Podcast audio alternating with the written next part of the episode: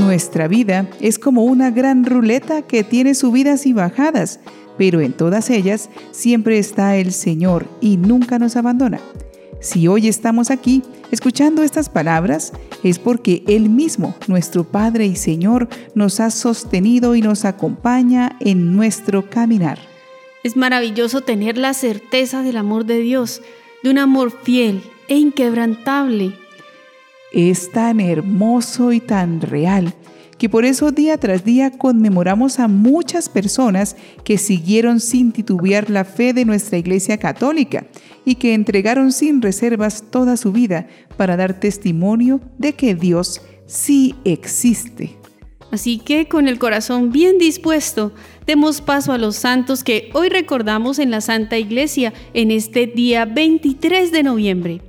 Ellos son Beato Miguel Agustín Pro, presbítero y mártir, San Anfiloquio de Iconio, obispo, San Clemente I, papa, San Clemente, obispo, San Columbano, monje, San Gregorio, obispo, San Severino, recluso contemplativo, San Sicinio, obispo y mártir, San Trudón de Sarquinium, presbítero, Santa Cecilia Yusosa, viuda y mártir, Santa Felicidad, mártir. Santa Lucrecia, mártir. Santa Mustiola, mártir. Beata Margarita de Saboya, viuda y fundadora. Y la Beata María Cecilia Sendoya, virgen y mártir.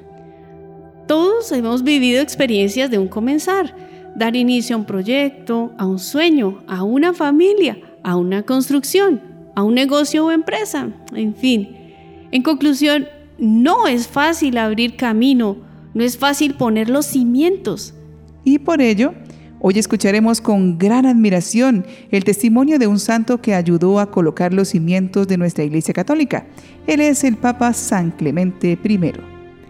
Clemente de Roma, Clemente Romano o San Clemente I fue un cristiano insigne de finales del siglo I uno de los llamados padres apostólicos, por haber transmitido el eco vivo de la predicación de los apóstoles de Jesús de Nazaret. Fue obispo de Roma, de lo que ya dio noticia la lista de obispos compilada por Ireneo de León, quien lo llamó el tercero después de los apóstoles y le dedicó un espacio considerable. Se suele situar la elección de Clemente en el año 88 y el Liber Pontificalis le asigna nueve años de episcopado en tiempos de los emperadores Galba y Vespasiano y el martirio por la fe. Mientras que la cronología de Eusebio de Cesarea y la biografía que trazó Jerónimo de Estridón sitúan su muerte en el tercer año del reinado de Trajano, es decir, en el año 101. Por su carácter de obispo de la ciudad eterna, la Iglesia Católica lo considera su cuarto papa después de Lino y Cleto.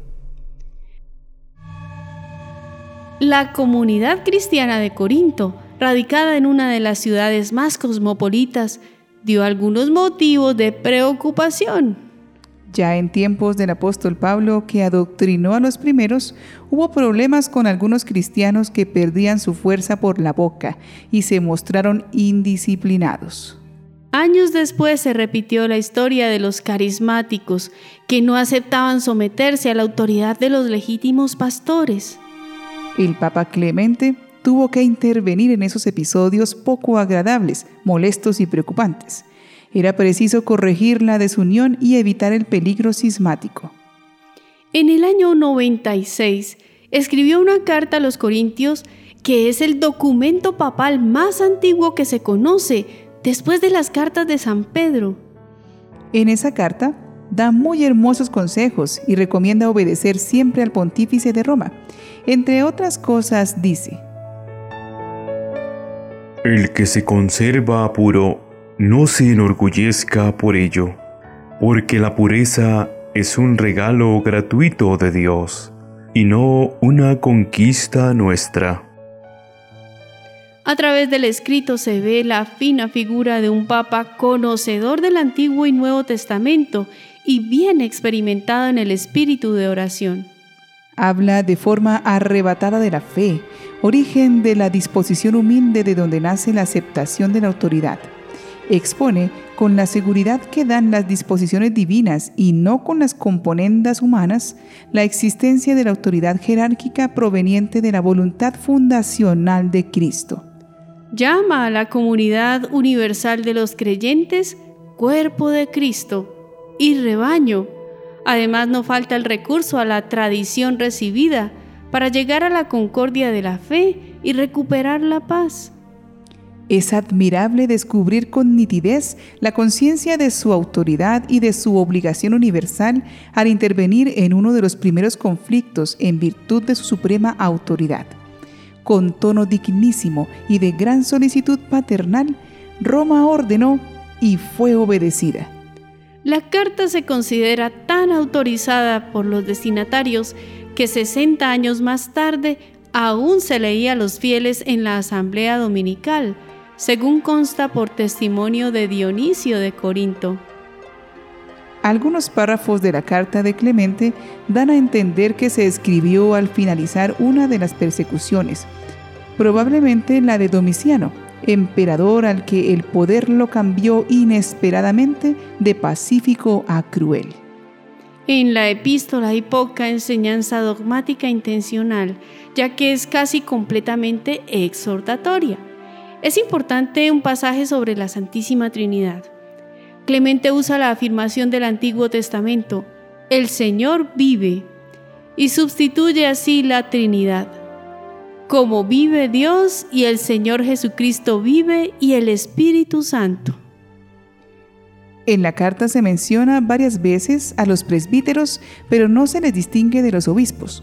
No hay mención en absoluto de la existencia de un obispo en Corinto y se habla de las autoridades eclesiásticas siempre en plural.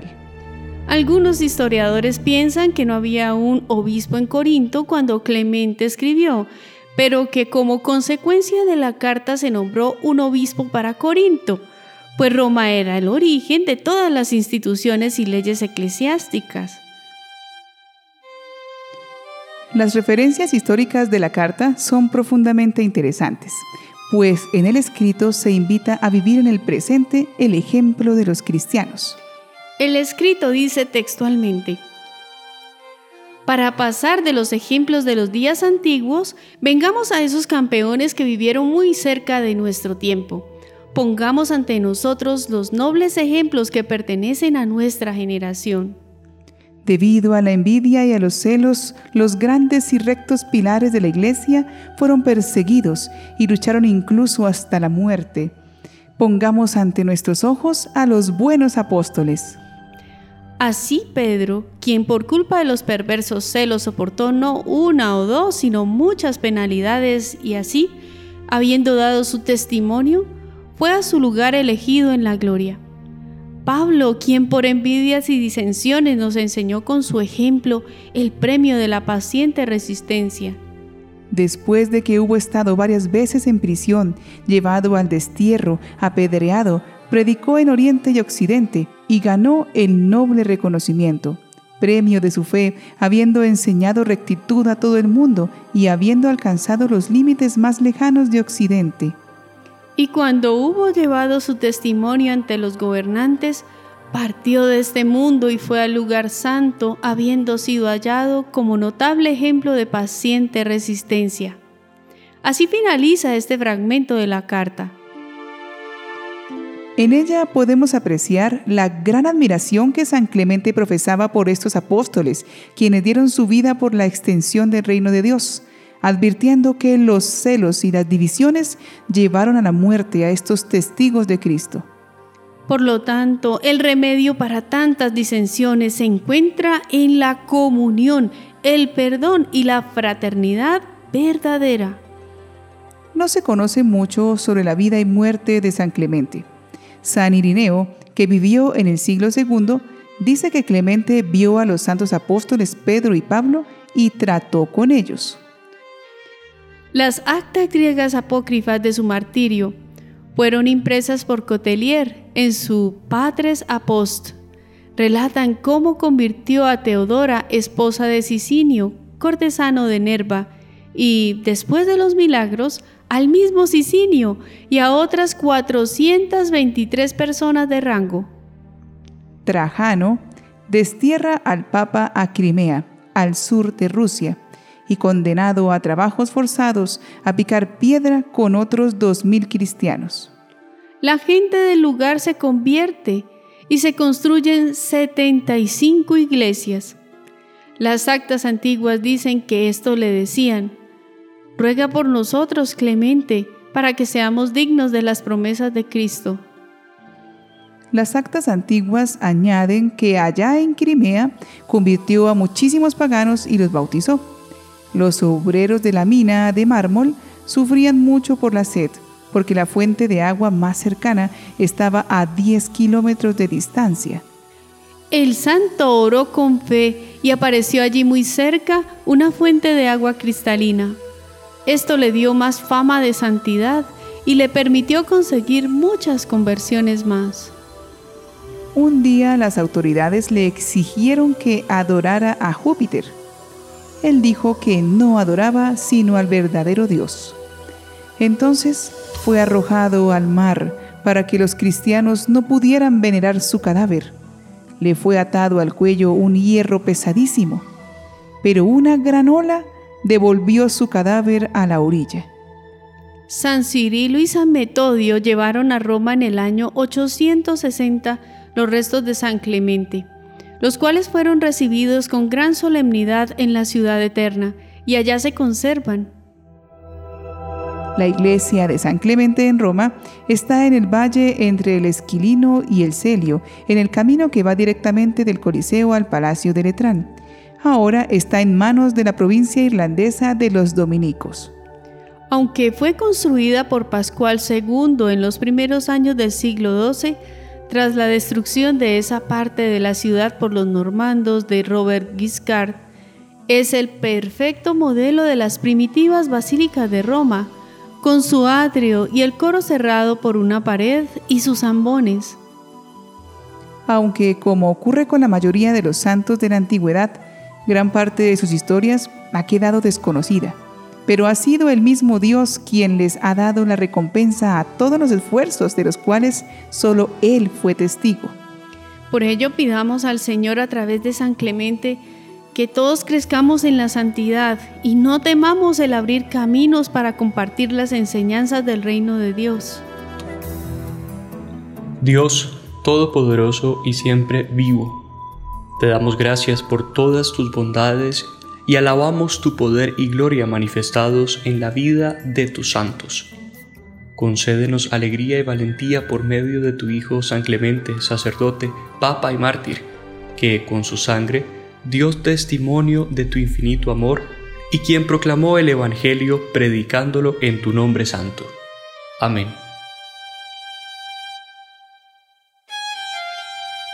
Inspirados en el testimonio de San Clemente, Busquemos la paz y la unidad entre todas las personas que nos rodean. Que nunca permitamos que la división y la envidia se siembre en nuestro corazón y que sea más bien la bondad y el perdón los motivos que muevan todas nuestras acciones. Oremos también por nuestro actual pontífice, para que a imitación de San Clemente y los demás pontífices santos que ha tenido la Iglesia Católica, sepa guiar sabiamente a los que seguimos la santa religión de Cristo. San Clemente I, ruega por nosotros.